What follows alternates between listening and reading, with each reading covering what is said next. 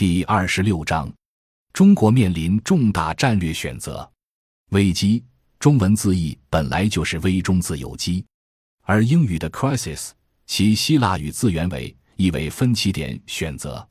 我们多年来提出危机论，并非为了吸引目光而危言耸听，而是坚持政治经济学的规律，揭示经济现象的周期性。更重要的是提醒世人，每次一个国家面临危机时，其实都是面临发展路径策略的抉择。中国古代哲人老子强调“反者道之动”，影响着一代又一代的政治家。进入二十一世纪的中国正在自觉推进向生态文明的战略转型，在成为国际直接投资最高，并由此进入高增长的二零零三年，提出了放弃单纯追求 GDP，确立了科学发展观。在仍然维持着高速增长的二零零七年，提出生态文明的发展理念，并且在二零零六年确立了资源节约和环境友好的两型经济发展目标。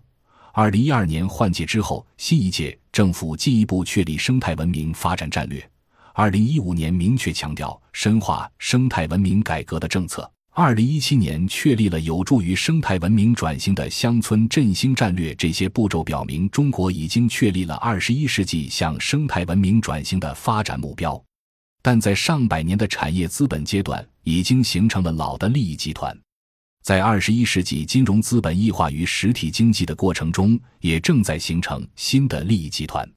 这些利益集团不仅同坚持马克思主义与中国发展有机结合思想的执政当局。而且与社会公众之间都有着不同的利益诉求，也各自有利用新媒体及理论界的利益表达方式。因此，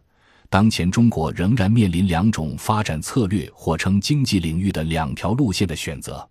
第一条路线是深入贯彻两届政府明确提出的真正意义的生态文明发展战略。中国如果对生态文明发展战略作出统筹协调，则需要针对复杂的利益集团，形成各个不同层次的有效利益协调机制。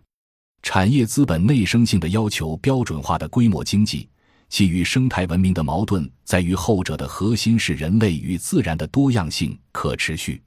后者在发展战略上的内涵，首先是全面发展多功能的生态农业，在维护生态资源可持续的条件下，改善小农生产和生活。维持中国社会的土地制度稳定基础，保障粮食主权，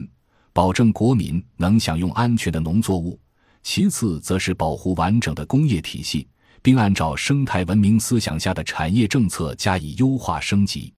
承接这套生态文明战略的载体，是以人为本的新型城乡整合，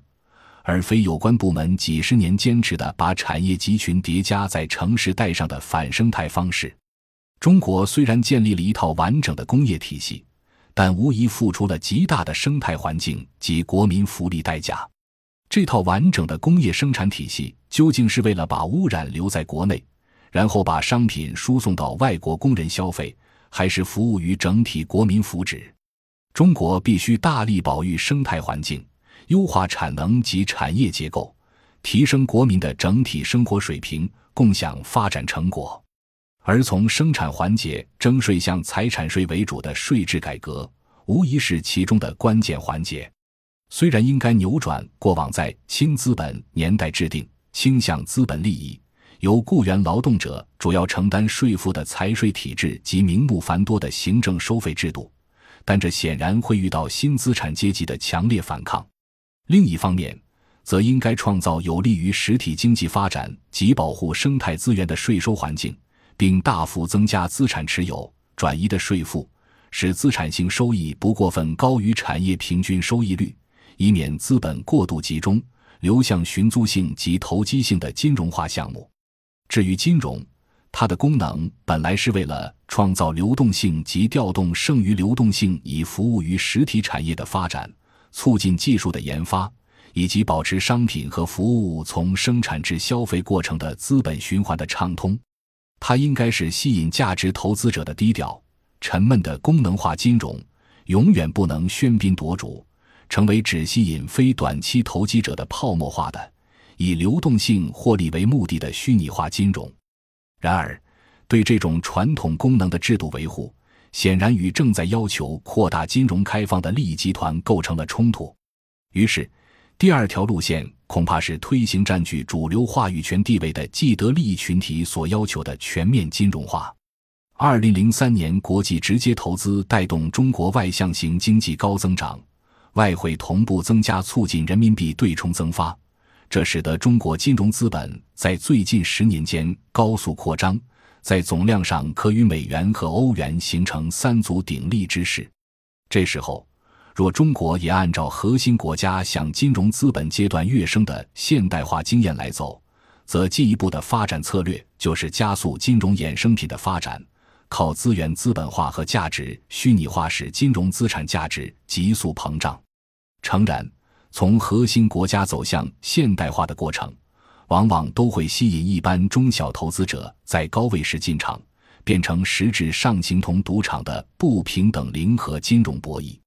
并且金融资本寄生于城市化核心地带的中央商务区，资本高度集中，时刻伺机以短期炒作实现流动性获利，使得大城市产生的 GDP 增量最多。这也是很多城市政府热衷发展总部经济的内因。有些金融机构。增加朝向农村的流动性释放，推动资本下乡，其中不少资本是投机性的，其不是为了发展稳态、多功能的生态农业和新乡村建设，而是把农村土地货币化、金融化，并据此占有空间生态资源的资本化收益。本来，资本主义从产业资本主义朝向金融资本主义发展，源于资本逐利的强大冲动。这是资本运动的规律。中国国内的金融资本利益期望打造优质的金融资产池，并开放金融市场，吸引国际资金流入，其中具有庞大的潜在利益期待。但在中国的金融资产真正发展成为优质的国际避险资产之前，如何防范因为激进的金融化及资本市场过度自由开放而爆发内生及输入型的系统金融风险，最终祸及整体国民经济？如何避免未见金融资本所渴望之利，而反见一般百姓所受之害？这是金融精英必须向国民郑重说明的关键问题。在当前新冠肺炎疫情促使全球化处于解体的十字路口上，中国的高层决策者需要顶住国内外金融利益集团的强大压力，按照既定战略选择，真正走向生态文明为内涵的中华民族伟大复兴。经过二零一二至二零一三年全球危机深化，新兴七国大部分堕入发展陷阱，导致全球需求显著下降之后，中国领导人于2013年把生态文明确立为国家重大战略。2017年提出把生态文明转型与乡村振兴战略结合起来，这是近百年来追求中国模式的现代化的又一重大历史抉择。本研究的理论创新。就在于强调核心国金融资本恶性扩张的双重成本转嫁，主导了一期各国危机的演化。其中较特殊的现象是，全球危机之下，一七各国相继堕入发展陷阱之际，唯有中国仍然保持贸易盈余和外资进入双重增加，同期造成国内货币大规模对冲增发，而迅速向金融资本经济跃升。由此可能演化为以下两种情形。一方面，中国作为人口众多的超大型国家，因坚持金融主权而得以在自己国家范围容许金融资本异化于实体经济，这是与没有条件实现资本市场和外汇兑换管制的其他六国的体制最大的不同，但也构成了通胀基础。所以，在美国二零一八年发起贸易战，二零一九年公开把中国作为排名第一的对手而发起新冷战。二零二零年，借助疫情推行去中国化的打击下，一旦外资逆转为净流出，就必然引发中国金融危机。另一方面，更为吊诡的是，本来就只善谋内事而不善于金融资本国际竞争的财经高官们，在内心对美国主导金融秩序认同的情况下，却反过来被这种制度牵着鼻子走向中美金融资本对撞。好在。中国早在二零一三年就确立了朝向生态文明的重大转型，二零一七年确立了支撑生态文明转型的乡村振兴，二零一九年推出金融供给侧改革，二零二零年遭遇去中国化，则提出国内经济循环的对策。这些堪称未雨绸缪的大政方针，都有助于中国应对全球化解体这一前所未有的巨大挑战。感谢您的收听，本集已经播讲完毕。喜欢请订阅专辑，关注主播主页，更多精彩内容等着你。